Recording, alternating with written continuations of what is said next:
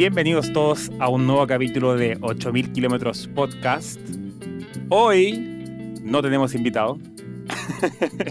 Nos toca grabar a los cuatro. Hacía tiempo que no grabábamos, muchachos, aquí. Eh, ya lo echaba de menos un poco, no tanto tampoco. Yo no te extrañé nada, Max. No lo sé. Les recuerdo que nos pueden seguir en Instagram, Spotify. Bueno, por ahora no tenemos más redes, ¿sí? No. Yo no sigo. Yo no sigo por lo menos en. Bueno, Yo Facebook. no nos sigo o yo no sigo. Yo, yo, yo no. No nos sigo, no nos sigo. Nos sigo en Instagram y Spotify, y Spotify nomás. yo y nada más hago la y- mezcla y- y de ah, ahí ya lo demás me importa un pic. Exacto. Y, a- y Apple Music, etcétera, para que nos, nos pueden seguir para estar al día cuando subimos nuevos capítulos y nuevo contenido. En el día de hoy vamos a hablar un tema que está en la cresta de la ola, que es cómo funcionan los sistemas de pago actualmente en las distintas plataformas o, streaming services que se llaman en inglés. Eh, y les voy a dar un pequeño ejemplo y resumir rápidamente para que entremos de lleno ya en la conversación, cuál es la discusión principal, en qué estamos y lo que se está eh, debatiendo. Entonces, eh, hoy en día, si yo, si Spotify es una plataforma que, que recolecta 100, digamos, por llamar 100 un número aleatorio, eh, en términos de pagos de usuarios, ya sea por, por conceptos de publicidad, de usuarios pagados, etcétera, toda esa plata que Spotify recolecta, ellos dividen toda esa plata en el total de streams que tengan y lo pagan a los artistas. ¿Qué quiere decir eso? Que, por ejemplo, supongamos que nosotros cuatro que estamos acá en el podcast nos inscribimos a Spotify. Eso hace 40 dólares para Spotify. Y supongamos que Luis le encanta Ariana Grande, todos sabemos que es cierto. Me encanta. Taylor Así Swift, que- Ariana Grande, Beyoncé, diario, cada todo mañana. tatuado. Cada, cada, cada, cada- mañana bailando en la ducha ahí, este, cancioncitas acá. Exacto. Eso es algo que nadie sabe, lo saben ahora ustedes, es un secreto. No, pero. Entonces, supongamos que, que Luis, como super fan que es de Ariana Grande, escucha a Ariana Grande durante todo el día. Y yo, que soy un amante de la música clásica, escucho mi música clásica. Eh, Como si en serio escucharas música clásica. me, me están molestando. ¿Qué música clásica? Ya. Bueno, ya voy a cambiar el ejemplo. Voy a cambiar el ejemplo. Voy a cambiar de música clásica a jazz, ¿ok? Pero jazz. ¿Ya? ¿Ya? Eh, yo escucho jazz, ¿ok? Pero supongamos que yo no escucho tanta música y Luis escucha Ariana Grande todo el día. ¿Qué va a pasar? Que en realidad mi pago y mi suscripción se va a ir para Ariana Grande, porque en el fondo Ariana Grande va a tener muchas más streams que mi artista de jazz, siendo que yo y Luis aportamos la misma plata a la plataforma. Ese es un poco Porque la... Ariana Grande representa una, una pieza más grande de la torta. Exactamente, exactamente. Al tener muchas más streams, porque Luis o todos los fans de Ariana Grande la escuchan mucho más en cantidad que lo que son la gente que escucha jazz u otro género u otro artista independiente. En realidad ese es un poco eh, el foco de la discusión. Entonces, Ariana Grande, entre comillas, o artistas major, artistas que acumulan muchos streams o, gran parte de la torta, como dice Jorge, se están llevando la mayoría, la, la mayor parte de los pagos. La- Eso justo o no, ya lo debatiremos en el programa, etcétera, cuáles son las ventajas, desventajas, etcétera. En el otro lado, en la otra cara de la moneda, se propone hacer un modelo alternativo en el que cada artista reciba lo que sus propios usuarios u oyentes escuchan de ellos. ¿Sí? Me explico. Si es que en el mismo ejemplo anterior, Luis escucha a Ariana Grande, no importa cuánto la escuche, eh, Ariana va a recibir el dinero de la suscripción de Luis, pero eh, los artistas de jazz, que son los que escucho yo, ellos van a recibir eh, el total de mi suscripción. ¿Sí? Entonces, sin importar si yo streameé mis artistas de jazz una vez y Luis streameó a Ariana Grande mil, ambos artistas recibirían la misma cantidad de dinero versus el- en el ejemplo anterior, que es como estamos hoy en día, Ariana Grande recibiría la gran mayoría porque tiene el mayor porcentaje de streams como visto de un total de streams. ¿Sí? Claro. ¿Estamos o sea, claros? ahí como para aclarar un poquito lo que te estabas diciendo, digamos. Por supuesto. eh, SoundCloud, por ejemplo, lo que están haciendo es que tú, como Max, tienes un, una- un historial de escucha en la aplicación, ¿de acuerdo? Y dependiendo de cómo sea ese listening habit, pagan al final del mes, pero por Sí, sí. periodos de escucha. Al final la discusión se hace si el pago debe ser por total de cantidad de streams o cada usuario, su suscripción debe seguir a quien él escucha. Ese es un poco, creo yo, el centro de lo, si no me equivoco. Muchachos, si quieren ahí agregarme, corregirme, lo que sea. Sí, o sea, yo también como lo veo es esta analogía de un restaurante. Por ejemplo, cuando tú vas a un restaurante buffet, tú pagas una cantidad de, de dinero para comer en el buffet. Pero tú estás pagando por toda la comida que se está cocinando, aunque solamente vayas a comer cinco platillos de todo el buffet. Y el, y el otro modelo es prácticamente tú vas y pides a la carta. Tú exclusivamente estás pagando por lo que se te está ofreciendo de si, y no por todo lo demás que la gente puede consumir. Así es como yo lo veo y lo identifico esto súper fácil. Lo, lo- lo- importante es ver acá, eh, creo yo, el impacto más que nada que tiene en los artistas. Ese es un poco el por ahora, digamos. En usuarios obviamente también tendrá impacto, ya lo vamos a conversar en el, capítulo con mayor profundidad, pero en el fondo esa es un poco la discusión, si es que los artistas debiesen recibir un pago proporcional al total de streams que son generadas en la plataforma o de acuerdo a qué cantidad de fans en realidad se suscriben gracias a ellos a la plataforma. Ese es un poco el, creo yo, un poco, o, la- o como lo veo yo. Em, bueno, ahora sí, muchachos, metámonos un poco ya en, el tema de lleno. Em, ¿cómo, cómo lo ven ustedes en general? ¿Qué, qué impacto creen que tiene este, esta discusión en artistas? ¿Para dónde lo ven? Etcétera. No sé si alguien quiere partir, animarse a comentar algo. Eric. Yo creo que el tema este de la piscina perjudica mucho a artistas que están recién queriendo sacar su música y querer desarrollarte como artista independiente. Yo creo que eso es muy crítico y especialmente que hace un año el, el consumo de streams ha incrementado de forma masiva. Entonces hace la piscina más grande todavía, lo cual tienes que cada vez tener más streams para poder este, llegar a tener la facturación de antes. Lo cual yo creo que desde una opinión abierta, creo que es muy injusto para el artista y muy beneficioso para las DSPs, así de arranque. Yo, yo, yo creo este, que, por ejemplo, este modelo o las plataformas de streaming vinieron como a remodelar y a salvar la industria musical. Y lo que sucedió fue que avanzó tan rápido todo esto, porque veníamos de venta de discos, veníamos de descargas ilegales y de piratería. Llega este, todas estas plataformas de streaming para intentar poner un orden, por así decirlo, pero este orden fue tan rápido que no tuvo, uno, la transparencia y dos, la regularización adecuada para poder entenderlo y para poder decir, ok, sí está bien. Simplemente se empezó a usar, se empezó a adaptar como se pudo por parte de artistas, labels, fans y todo. Y hoy en día, lo, yo creo que lo que principal afecta al artista es esta falta de transparencia que tienen estos modelos al momento de repartir el pago. Porque, o sea, ¿cuántas plataformas te pueden decir exactamente cuánto vale un play? ¿No? Y yo creo que, que esa es la parte que más afecta al artista, más que sea injusto o justo, porque, o sea, así es el negocio, y entonces tú como artista necesitarías por lo menos saber y contar con esta información para poder determinar cómo moverte. Bueno, la industria de por sí es un tiburón, un tiburón que juega sucio. ¿ah? ¿ah? Po- podemos partir por ahí también, hermano. no, no, no es que no es que un tiburón que juegue sucio, simplemente es una industria que se ha adaptado tan rápido Sí.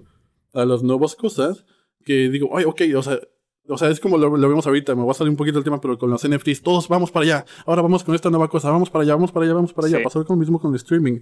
Y lo que falta es un poquito de transparencia y que la gente pueda entender en serio cómo sirven estos modelos. Fue un cambio más que todo de reacción, ¿no? Entonces, y fue el que, el que tuvo la solución al problema, puso las reglas y de ahí en adelante fue, fue, el- fue el- las reglas del que trajo el balón. En ese, en ese caso fue el, las plataformas y ya en adelante como el modelo de negocio y toda la audiencia fue hacia, hacia lo que estaba proponiendo las plataformas digitales, se aceptó y, y poco a poco ahora las paredes que están bien establecidas cuesta mucho moverlas y por eso digamos cuando hay pequeños cambios de paradigma así de grandes como lo que hizo SoundCloud muestran un, un precedente que las cosas sí se pueden hacer diferente para, para, para los artistas, para el beneficio de los artistas. Sí, yo creo que hay, algo, hay un punto clave que mencionó Luis, que es que la industria de la música yo creo que se ha, se ha caracterizado siempre por ser una industria que nos adaptamos a la tecnología, como que la tecnología nos va quedando grande siempre, por así decirlo,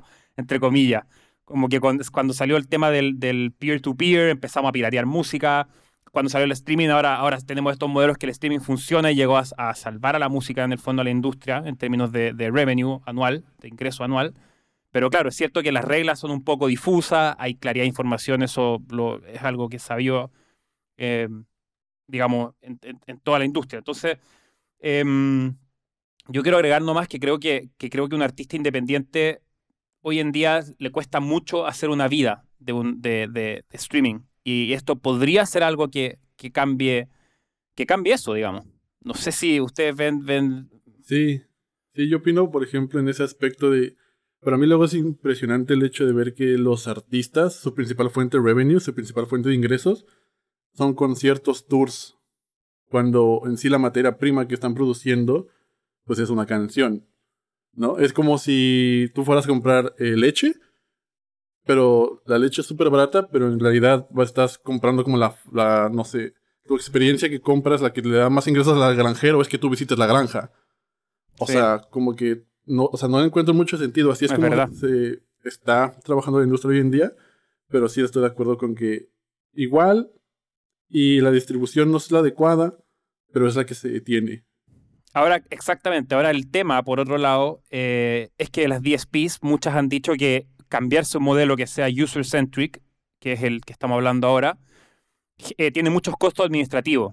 Entonces tampoco queremos eh, echar todo abajo, digamos, por así decirlo. O sea, lo ideal, creo yo, sería encontrar un modelo que sea justo, ya sea cual sea, pero sin, y, y mover las reglas a lo mejor posible en esa dirección, pero hay que tener mucho ojo, creo yo, con, con, con echar, echar cualquier cosa abajo. No sé si están de acuerdo, qué De opinan. acuerdo, porque hay una, hay una consecuencia igual también. O sea, el hecho que el artista emergente con el modelo de user-centric eh, reciba más dinero por los streams, ese dinero tiene que salir de algún lado. Entonces hay un, hay un artista B Sí. que, que se le está quitando ese dinero. Entonces, puede que sea justo, puede que no sea injusto. Y en injusto, injusto me refiero a que ese dinero es realmente dinero de streams específicamente hecho para el artista B o es del artista A. Porque si es del artista B, ok, ahora entonces, ¿quién va a compensar ese monto que va a ir al otro artista emergente? Y ahí, ¿quién está? Ese, ese costo creo que lo correría quién? La, la, la plataforma, ¿no es cierto? Pues, De hecho, de hecho, si no me equivoco, SoundCloud lo está haciendo así, ¿o no? SoundCloud está, ahora que se están cambiando a ese modelo, SoundCloud, para que la- los que nos están escuchando sepan, SoundCloud acaba de implementar una, una, una forma de moverse a este, un, un primer paso a moverse a user-centric, y pasa lo que dice justamente Jorge. Al final un juego de suma cero, supongamos que, o sea, todas las suscripciones al final siempre van a sumar la misma cantidad total, y por lo tanto van a haber artistas que van a recibir más, pero eso también implica que hay artistas que van a recibir menos.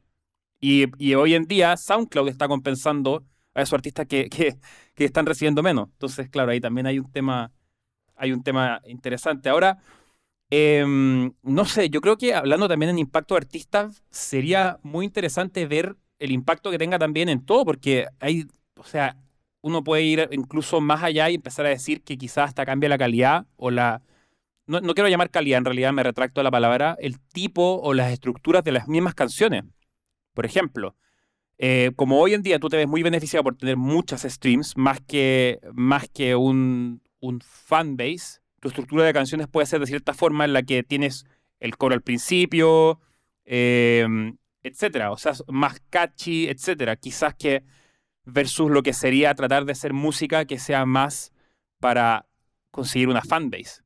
Sí, mucho, sí, este modelo, por ejemplo, en el que estamos ahorita, como que sí puede repercutir, como dices tú, en cierto tipo de manipulación por parte de artistas. Este, cada vez estamos viendo canciones de dos minutos, de un minuto y medio, súper rápido, porque mientras más canciones tengas, más plays vas a tener. Lo- entonces, por lógico, más parte del pastel te va a tocar. ¿No? Sí. O sea, ¿cuántas, cuántas, ¿cuántas canciones se escuchan que duran siete minutos hoy en día? nadie, claro, nadie. Muy pocas, muy pocas, Muy porque al fin y al cabo es un stream. Exacto, exacto. Que otro detalle para agregar en, el- en la conversación, eh, Spotify cuenta como stream si es que tú escuchas 30 segundos o más del archivo, por si acaso. Entonces, claro, eso hace todo que... Entonces saquen canciones de 31 segundos. Ah. Pero Ese sí, absolutamente, absolutamente que afecta, digamos, la manera de crear música. Estamos en, un- en una en una economía en este momento que es de volumen. ¿De Exacto. acuerdo? Y que sí, que el hook tiene que estar a los eh, en- dentro de los primeros 15 segundos, porque si no, la, la persona puede hacer siguiente y probablemente esa persona está escuchando dentro de una playlist y probablemente esa persona es Luis que le pone shuffle a la playlist y te caga todo el algoritmo, pero, pero, pero absolutamente. Estamos en un momento en el que hay que alimentar la máquina, así se ve, así se ve el negocio en este momento de la música, hay que alimentar la máquina y la máquina me refiero a las plataformas digitales porque hay que, toda, hay como estamos participando por un porcentaje del, del- de la torta, hay que competir porque tu pedazo de la torta sea más grande. ¿Y cómo haces eso? Poner más música afuera. Sí. ¿sí? Es, es muy, es muy interesante ver como muchas decisiones, tanto artísticas como de los sellos o de, marketing, de lo que sea, de videoclips, de ustedes, llámenlo ustedes, you name it, eh, son tomadas en base a este tipo de, cosas que son, están como más underground eh, o más, son más como propias de la industria, de gente que está muy metida en, cómo funcionan los pagos, y, y eso al final impacta todo esto que estamos hablando nosotros. Em, incluso la calidad o, lo- o las decisiones artísticas para que, para que la gente que nos escucha tome como un tome como la conciencia realmente de lo importante que es esto. Em, y respecto a los sellos, muchachos, o a, lo- o a las editoriales, publishers, ¿cómo creen ustedes que va Antes- impactando esto? Antes de pasar a las publishers, yo me, me me gustaría hablar un poquito sobre el impacto también que estaba, que puede dar el, el user-centric model en, en los artistas. Y es, estaba leyendo el comunicado de prensa de SoundCloud y era que de alguna otra manera aquí la relación artista-audiencia es mucho más directa y de alguna otra manera puedes formar esa relación eh, más estable y más profunda. Puedes ver cómo pensar en que tu música, en que tu contenido genere un lazo más fuerte con tu audiencia. Ahora, el, el truco ahí yo creo que sería el hecho de tener material que lanzar y para retener a tu audiencia. Por- o sea, si tienes menos intermediarios, siendo cualquier plataforma, siendo, cua- siendo cualquier negocio, tienes mayor relación directa con tu, con tu fanbase. Pero ahora, después, eh, este modelo implicaría un nuevo reto que sería retenlos, ¿sabes? Ya los tienes ahí, ya están dispuestos Claro. a darte ese dólar para ti, exclusivamente a ti, para consumir la canción de 7 minutos. Después de la canción de 7 minutos, ¿qué vas a ofrecerles el siguiente mes? Y el siguiente mes, y el siguiente mes. ¿Cuántas canciones de 7 minutos? ¿Cuánto contenido para ellos, para tus fans de Hueso Colorado, como diríamos en México? vas a ofrecerles para que ellos estén ahí contigo y tú tengas, ac- o sea, realmente un impacto positivo conforme a este nuevo modelo, ¿sabes? Ese es un, nu- nuevo challenge. Sí, exacto, es un nuevo challenge. De acuerdo, es que ese es el cambio. Ese es el cambio. Por, por el simplemente hecho que genera esa pregunta es valioso. Porque cualquier contenido que generes va a ser directo para tu audiencia y tu audiencia simplemente te va a alimentar directamente a ti. Y también va a ser una oportunidad para abrir una puerta a la diversificación de, de tu business como artista. O sea, no solamente te vas a centrar únicamente en producir canciones súper buenas, sino vas a darte cuenta de que, uh, mira, y ahí está otra oportunidad, uy, y esto me está abriendo otra puerta por acá que no he descubierto, la voy a abrir y va a abrir un poco más el espectro que tenemos hoy en día. Así es.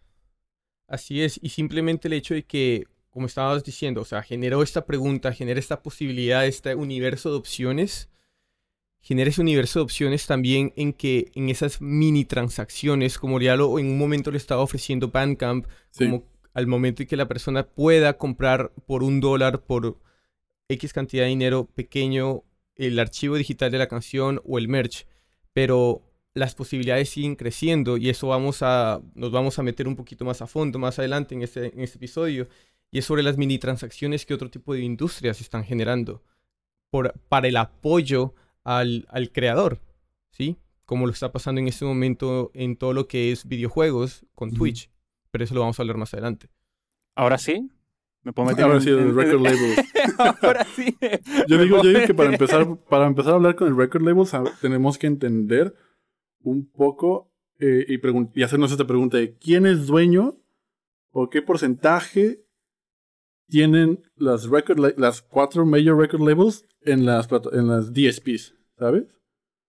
Esa es una pregunta muy importante que se tiene que hacer. ¿Cuánto share tiene eh, Sony, Warner, Universal en Apple Music, Spotify, Deezer, o sea, todas estas plataformas, porque también es un es una pieza en este ajedrez que es muy valiosa. ¿De quién? ¿De cuál empresa? ¿De, de, de Sí, Spotify de todos Apple? DSPs, porque estuve leyendo un artículo en Rolling Stone, por ejemplo, que decía Who Really Owns Spotify, y ahí nos hacía como un poquito el desglose que estaba entre los, bueno, en- entre los dueños fundadores, entre diferentes personas que son expertas en, en capital, en todo eso.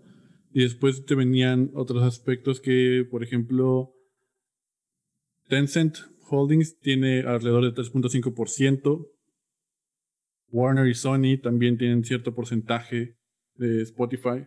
Igual, podríamos compartirles el, el artículo ahí en nuestras redes para que lo lean, porque está muy interesante. Lo estuve leyendo ayer en la noche y es como, ¡ay!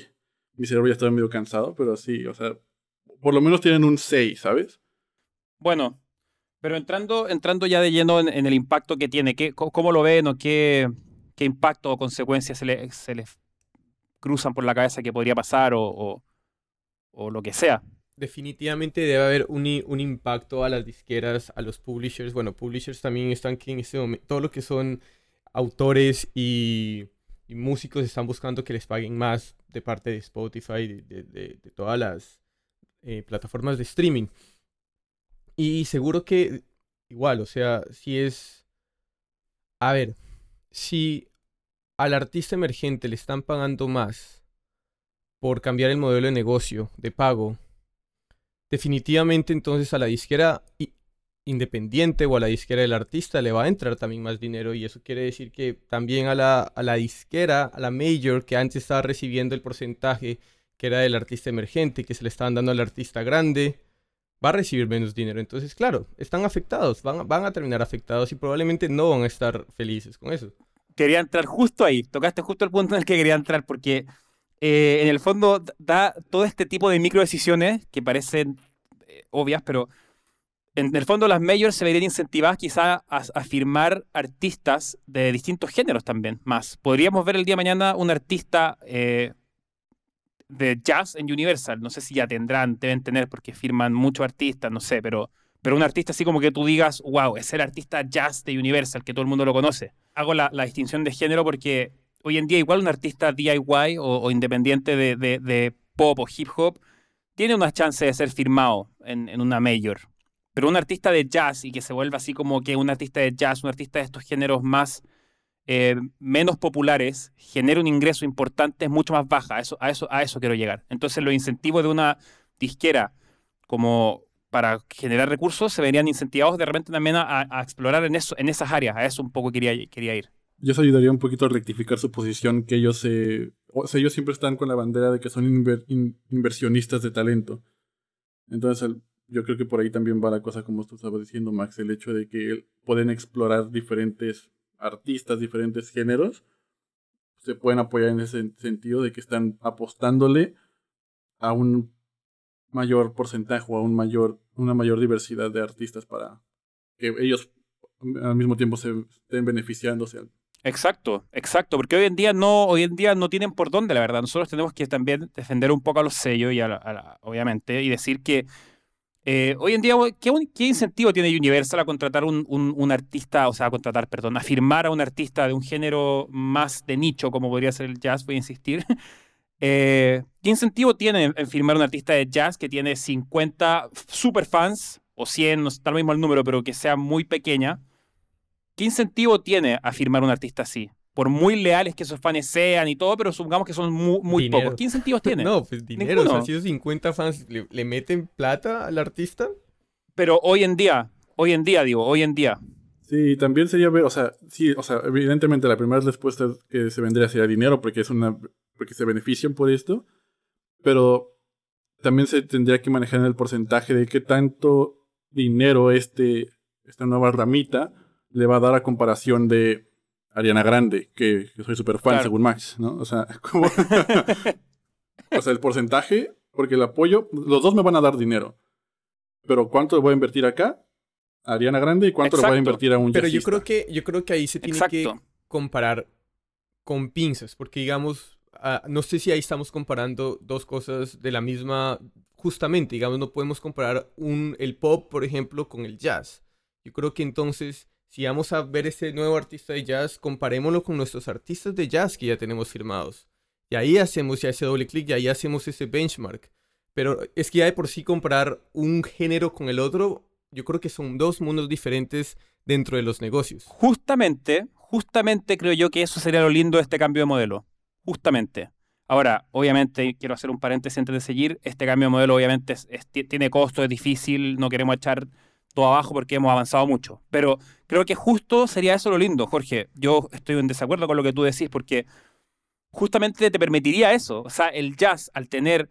El jazz podría ser que genere una porción muy importante de ingresos si es que, no, si es que el modelo cambiara. A eso voy yo. Porque si en el fondo imagínate que el jazz eh, tiene una cantidad de oyentes mensuales que, es, no, no es, que son pocos, y no escuchan la misma cantidad de música durante el día que el pop. Estoy poniendo un ejemplo. Entonces, sería, haría que el jazz en sí, siendo un, un género mucho más de nicho, más pequeño, genere un ingreso como porcentaje mucho más grande de la torta total. Buenísimo, Entonces, eso haría esta riqueza. De acuerdo, o sea, la redistribución sí eh, sería más justo con ese tipo de géneros que son más de nicho, pero aún así, aún así, no se puede comparar, Sí, no podemos sí. comparar los ingresos de los Ok, otros, porque el pop de por sí es mainstream, o sea, es de volumen y es de, Sí. de masas. Sí, Ok, pero estoy totalmente de acuerdo con lo que tú estás diciendo, que es una re- la, este nuevo modelo de negocio haría una redistribución tal vez, no se sabe si es más justo o no, pero sí habría una redistribución que probablemente, tanto como a- a- puede beneficiar a artistas emergentes, beneficiaría a géneros de nicho.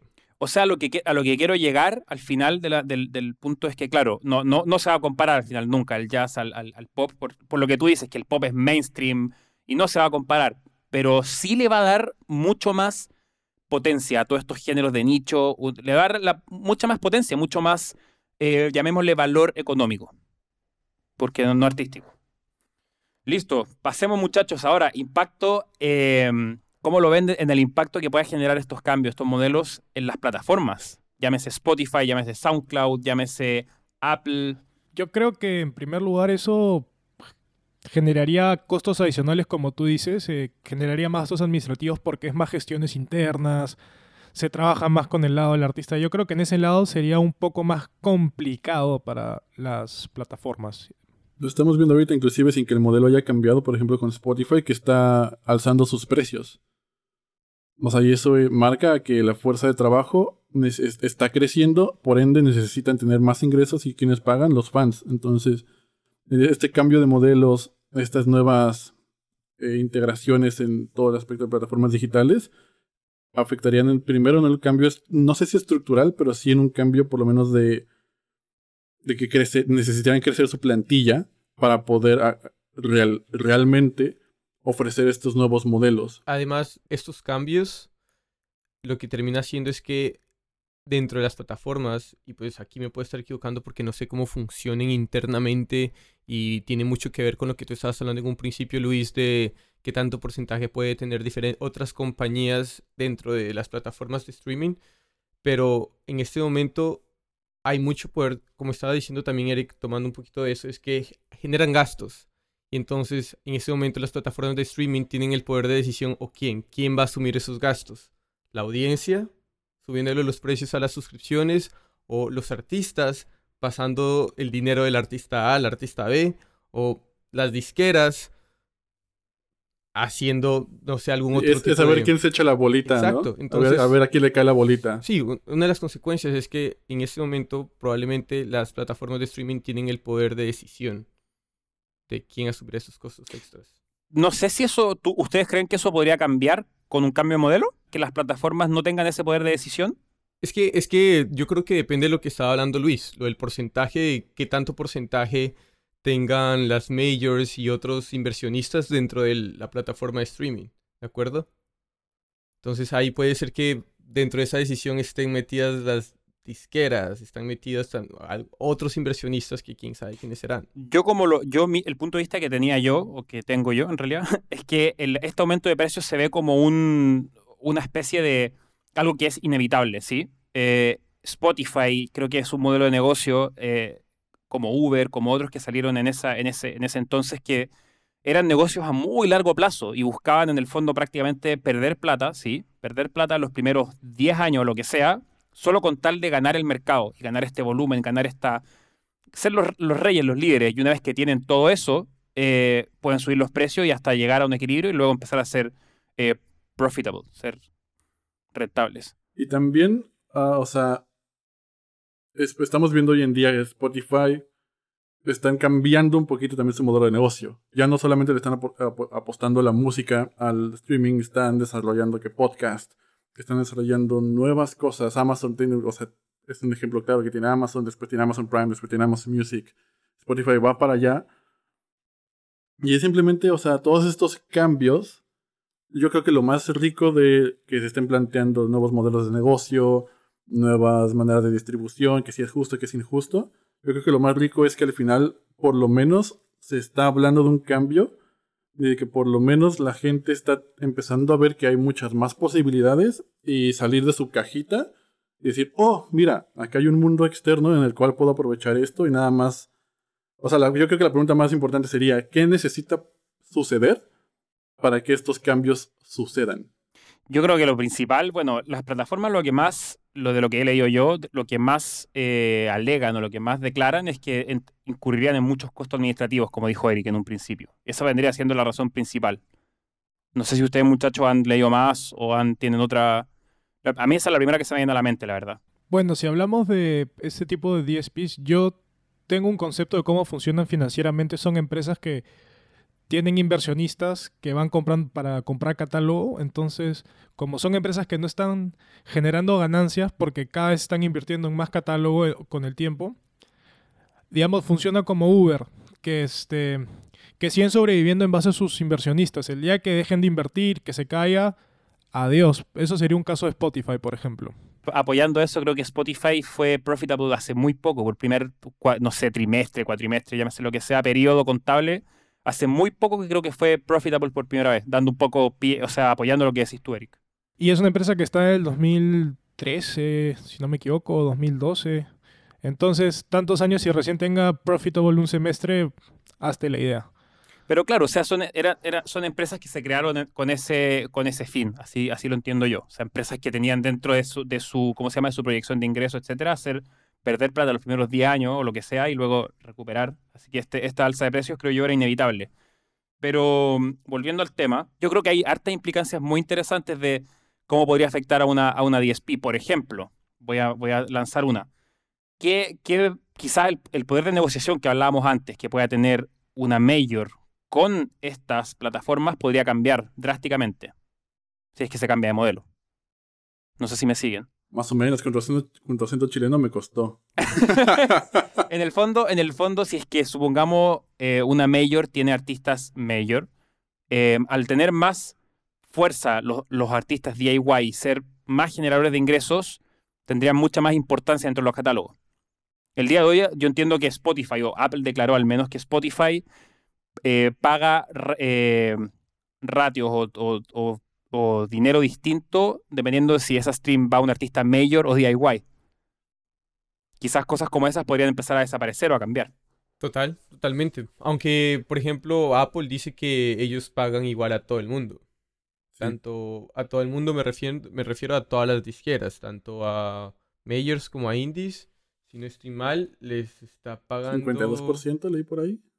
Exacto, exacto, 52%, lo cual dicen que Spotify es lo que únicamente le pagan a las disqueras, a las majors, pero es un porcentaje más pequeño a las indies. Sí, yo... Entonces sí, probablemente con ese modelo de negocio podría cambiar eso. Y también siento un poco que todo este aspecto de distribución necesita sí tener un cambio porque también el, la forma de producir música está cambiando.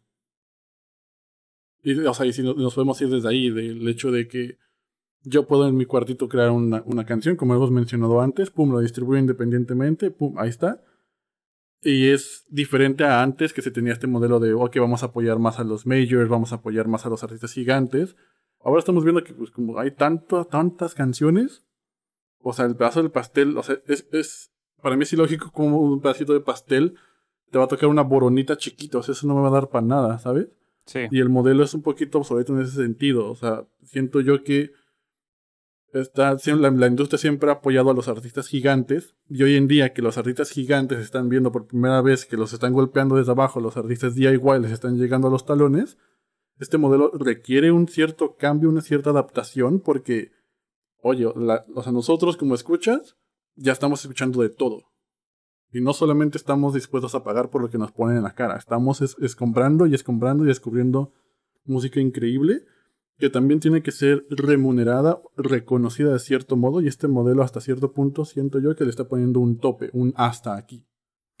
Totalmente de acuerdo. Y, de hecho, entrando con eso al impacto que tenga sobre los fans, porque hoy en día eh, tu suscripción o mi suscripción de Spotify o de estos servicios pueden ir perfectamente artistas. De hecho, no es que pueden ir, están yendo probablemente artistas que yo nunca he escuchado en mi vida.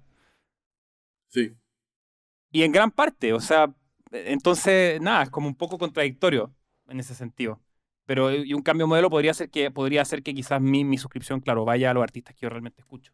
De acuerdo, de acuerdo. O sea, yo creo que eh, es que eso lo cambió. Pónganse a pensar eh, y mirar hacia atrás a el modelo de negocio y al- a la forma de consumo que planteó Spotify desde un principio. Le dio el poder a los artistas y le dio poder a la audiencia. Le dio poder a los artistas en qué sentido? En que cualquier persona ahora podría poner algún tipo de música y ponerlo disponible globalmente. Y le dio poder a la audiencia en que la audiencia ahora era el, por así decirlo, el gatekeeper, el curador, y decir como cuál se iba viral y cuál no. Porque cualquier persona, tanto yo puedo escuchar a un artista de África o del Medio Oriente y recomendarlo y el voz a voz y se vuelve viral y crece la cuestión. Entonces el poder de decisión, el poder de curaduría entró entonces a la audiencia. ¿De acuerdo? Ahora, ¿qué vemos? Hoy en día, ¿qué vemos? Que los artistas independientes cada vez más tienen un pedazo de la torta más grande generado por el, generando más ingresos en todo lo que es streaming. Por eso, digamos, vemos iniciativas que, exitosas o no, sacó Spotify con eh, la de fundraising, que era dinero, aportar dinero directamente a los artistas, pero era porque estaban viendo ya el poder que tiene de decisión la, la audiencia. ¿De acuerdo? Y por eso, digamos, salen como cosas que mencionaba Luis en ese momento, hace poquito, que eran los NFTs. Y es porque hay gente que es capaz de meter X cantidad de dinero directamente al artista que tú quieres apoyar y porque tienen la capacidad. Siguiendo un poquito en ese hilo también, eh, tenemos que empezar a entender un poco cómo hoy en día el- las personas consumen música y cómo éstas se han adaptado también, porque como toda industria, los fans, los consumidores se han tenido que adaptar. Y el streaming llegó en una época en donde la, lamentablemente las personas se acostumbraron a tener las canciones gratis prácticamente, porque estábamos descargando todo ilegal y se acostumbraron a pagar muy poco. Y ahora con las plataformas tú pagas cierta cantidad de dinero como fan y tienes, o sea, millones, millones, millones de canciones disponibles con una membresía de 10 dólares, de 15 dólares, ¿sabes? Pero lo, que, lo que yo estoy viendo, por ejemplo, ahorita, es que cuántas personas tienen el dinero suficiente para pagar todo esto, ¿sabes? Porque una cosa es que yo esté dispuesto a pagarle a, a Eric, que es mi artista favorito, y otra cosa es que yo tenga el dinero, porque si le vas sumando, tengo, te- tengo que pagar Netflix, tengo que pagar Spotify, tengo que pagar YouTube Premium, tengo que pagar Amazon Prime, tengo que pagar Bandcamp, y después encima tengo que pagarle 5 dólares extras para que Eric me mande el LP que quiero. O sea, también en ese sentido, siento yo que el artista debería, el artista de la industria debería contemplarlo.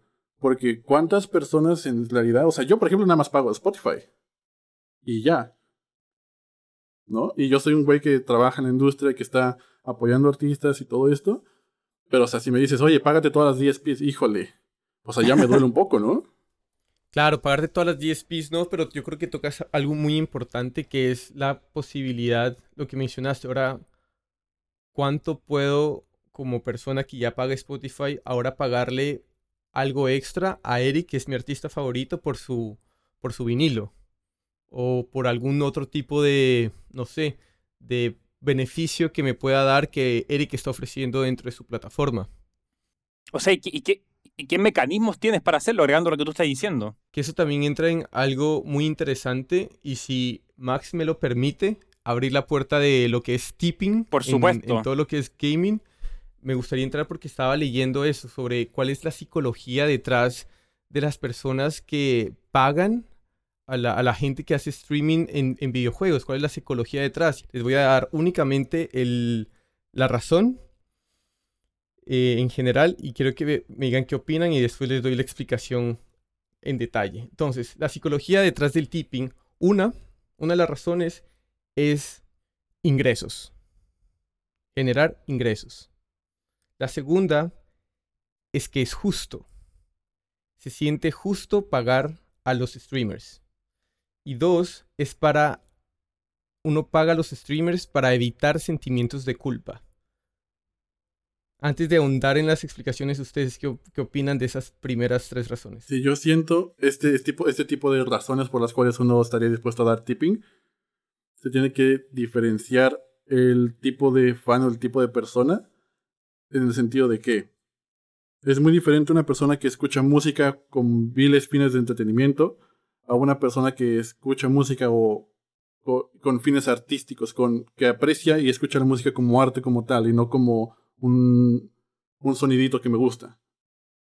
Basándome, o sea, ya teniendo eso como base, las personas, evidentemente, que ven a la música, que ven todos estos streamers, que lo ven como arte, que lo ven como un trabajo, van a valorar por mucho más el trabajo que ellos están haciendo porque se están dando cuenta que es un servicio, que eso es un entretenimiento, que están poniéndole ganas, que es un trabajo como tal.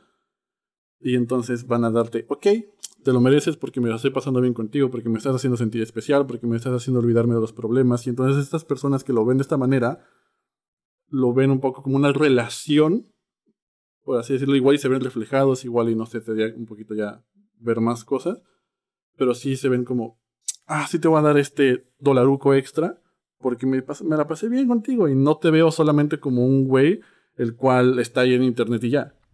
Y es voluntario, como tú dices, que es importante. Las personas lo hacen porque, ah, ok, lo puedo hacer y lo hago. No es un tema de que es una suscripción mensual que la tienes que pagar y que te la van a descortar de tu tarjeta. Que eso también es bien, que eso es un factor bien interesante. Y también eh, cambia en el sentido, agarrando un poco lo que dicen los dos, cambia si es que a ti te cobran, supongamos a mí me cobran eh, el Spotify 10 dólares y supongamos que fuese gratis Spotify, 100% gratis. Me entraría, como dice Jorge, ese sentimiento de decir, güey, pero yo escucho a estos artistas todo el día, algo, algo tendré que darles de vuelta, no sé, o sea, a mí estos artistas me hacen sentir, sentir bien, me hacen, me mejoran el día, etcétera. En la industria del gaming en particular, volviendo a, lo que decías tú, Jorge, e incluso da un paso más allá porque tú estás interactuando directamente con la persona, ¿sí?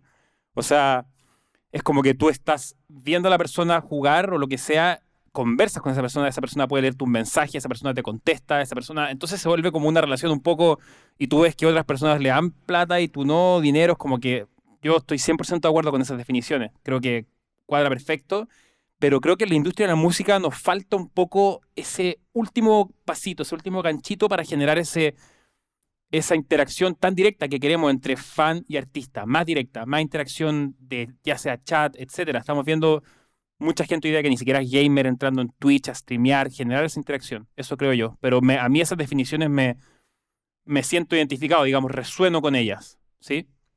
Totalmente, eso es lo que decían, o sea, le pegaron en el clavo. Porque en lo que es ingresos, cualquier persona que tenga hartos ingresos no le duele soltar cuatro o un dólar al, al streamer que está en este momento hablando, ¿de acuerdo?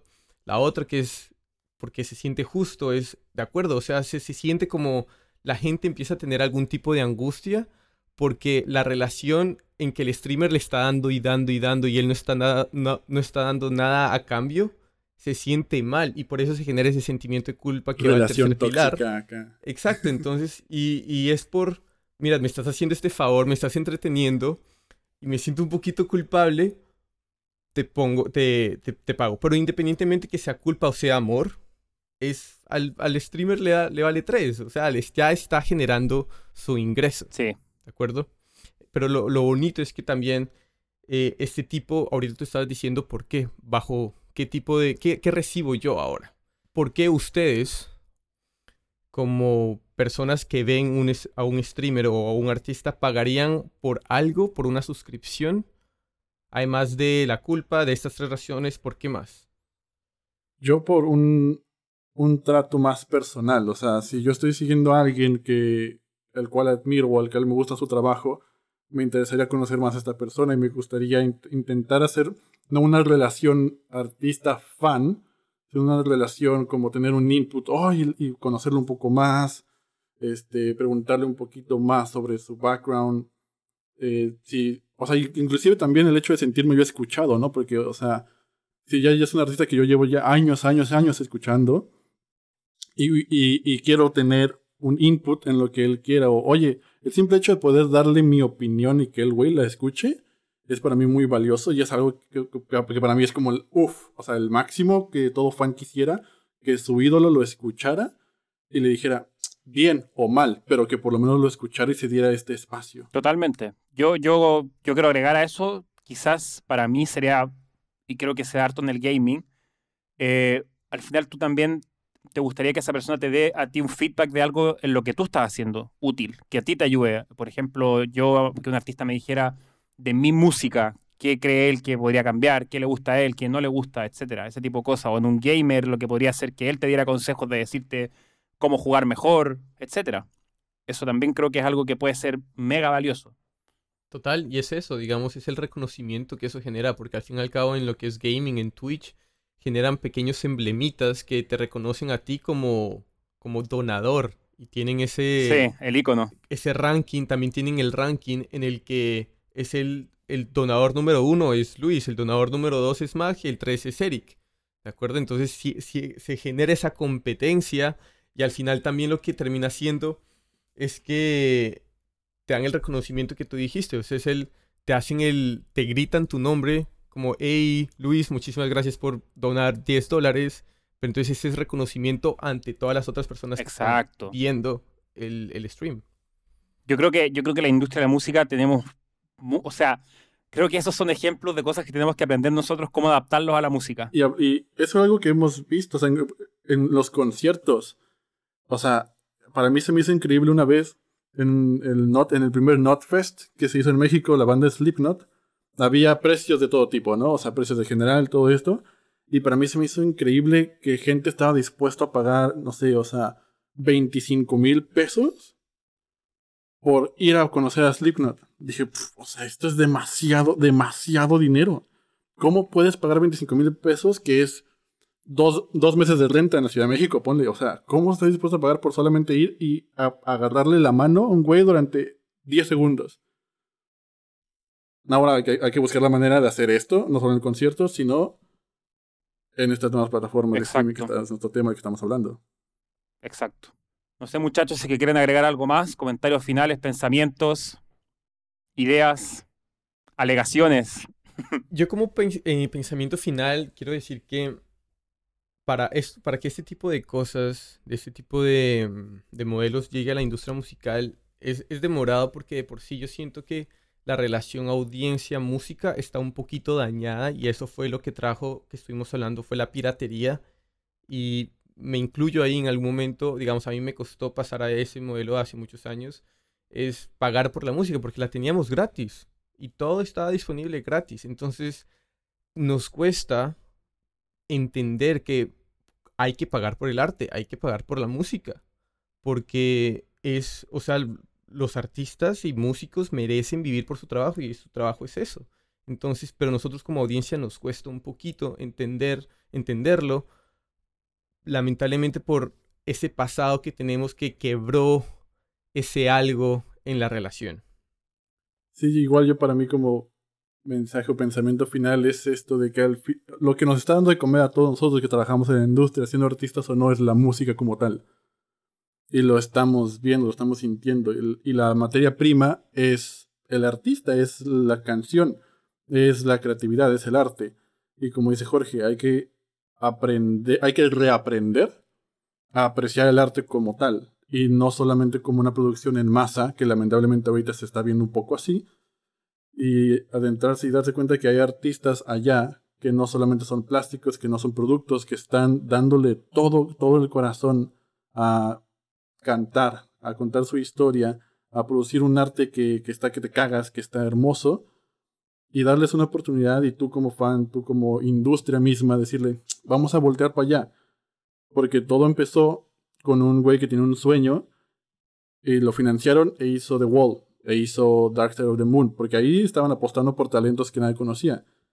Hoy en día, ¿cuál es la forma de apostar por talentos que nadie conoce?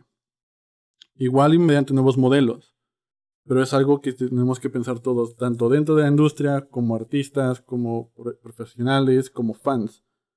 Hay que darle y hay que reinventar todos estos nuevos modelos para remunerar de manera adecuada a todas las personas que estamos dentro de la industria. Y siento que el artista es para mí la más importante, porque sin ellos, nosotros cuatro no comemos. 100%, 100%. Yo, yo, mi pensamiento final es que tenemos mucho que aprender como industria musical. Creo que, creo que tenemos, no sé, y hay tantas direcciones que podemos tomar, eh, pero eso es lo rico y hay muchos lados de donde agarrar y donde aprender y, definitivamente tenemos un camino largo por recorrer, pero creo que hay que tener cuidado. Eh, esa es la verdad también. Voy, voy a, yo voy a atenerme un poco a lo que hablamos al principio del capítulo y que esto puede sonar muy bien, muy ideal en papel, etcétera, pero en realidad venimos de una industria que en los 2000 era, era bombo y platillos, como decimos en Chile, que era lo máximo, y luego la industria quebró, o sea, realmente quebró, estábamos en nada y estamos de a poco recuperándonos. Entonces, antes de hacer cambios y de movernos mucho, yo creo que tenemos que establecernos qué es lo que estamos haciendo, qué es lo que estamos haciendo ahora, y nada, o sea, poner un poco ese pie un poquito al freno de decir, oye, no vayamos por querer hacer las cosas mejor a echar abajo todo lo que ya tenemos. Sin duda tenemos mucho que aprender, mucho que mejorar, creo yo, en todos los ámbitos, eh, y se puede, y se puede, definitivamente se puede, pero siempre creo yo con ojo y poner un poquito un pie al freno para no echar abajo lo que nos ha costado también tanto a todos construir. Sí, justo iba a decir algo antes, este, que el tema de la piscina cada vez es más grande y es un enfoque muy industria musical, pero la parte que creo que debería transformarse para que sea un poco más nivelado, por no decir justo, es que haya una adaptación, un híbrido porque ese, esa piscina se la lleva la mayor cantidad este, a Justin Bieber, Ariana Grande, ese, ese pequeño pareto de que representa el 15 o 20% de los artistas que se lleva el 80 o 90% de los ingresos. Entonces, ahí yo creo que se tiene que pensar en cómo transformarlo, ¿no? Ver un punto de equilibrio, un punto medio donde se pueda encontrar un balance más justo de pagos, tanto para las personas de cuánto consumes, este, por cada artista. Perfecto. Bueno, muchachos, gente, espero que hayan disfrutado el capítulo. Nos tocó nuevamente a los cuatro aquí. Qué rico ya tener que despedirme de ustedes, no verlo en harto tiempo. No. no, no es cierto, no es cierto. Pero eso, muchas gracias por escucharnos, por llegar hasta acá. Cualquier pregunta, consulta, por favor, son siempre bienvenidas, todo tipo, positivas, negativas. Las negativas, eh, gustos musicales, etcétera. sí, no, pero todo eso. Muchas gracias a todos. Eh, si quieren más contenido, en nuestras redes. Y eso, hasta la próxima y muchas gracias. Bye bye. Esto es 8000 kilómetros. Hasta luego. Ciao.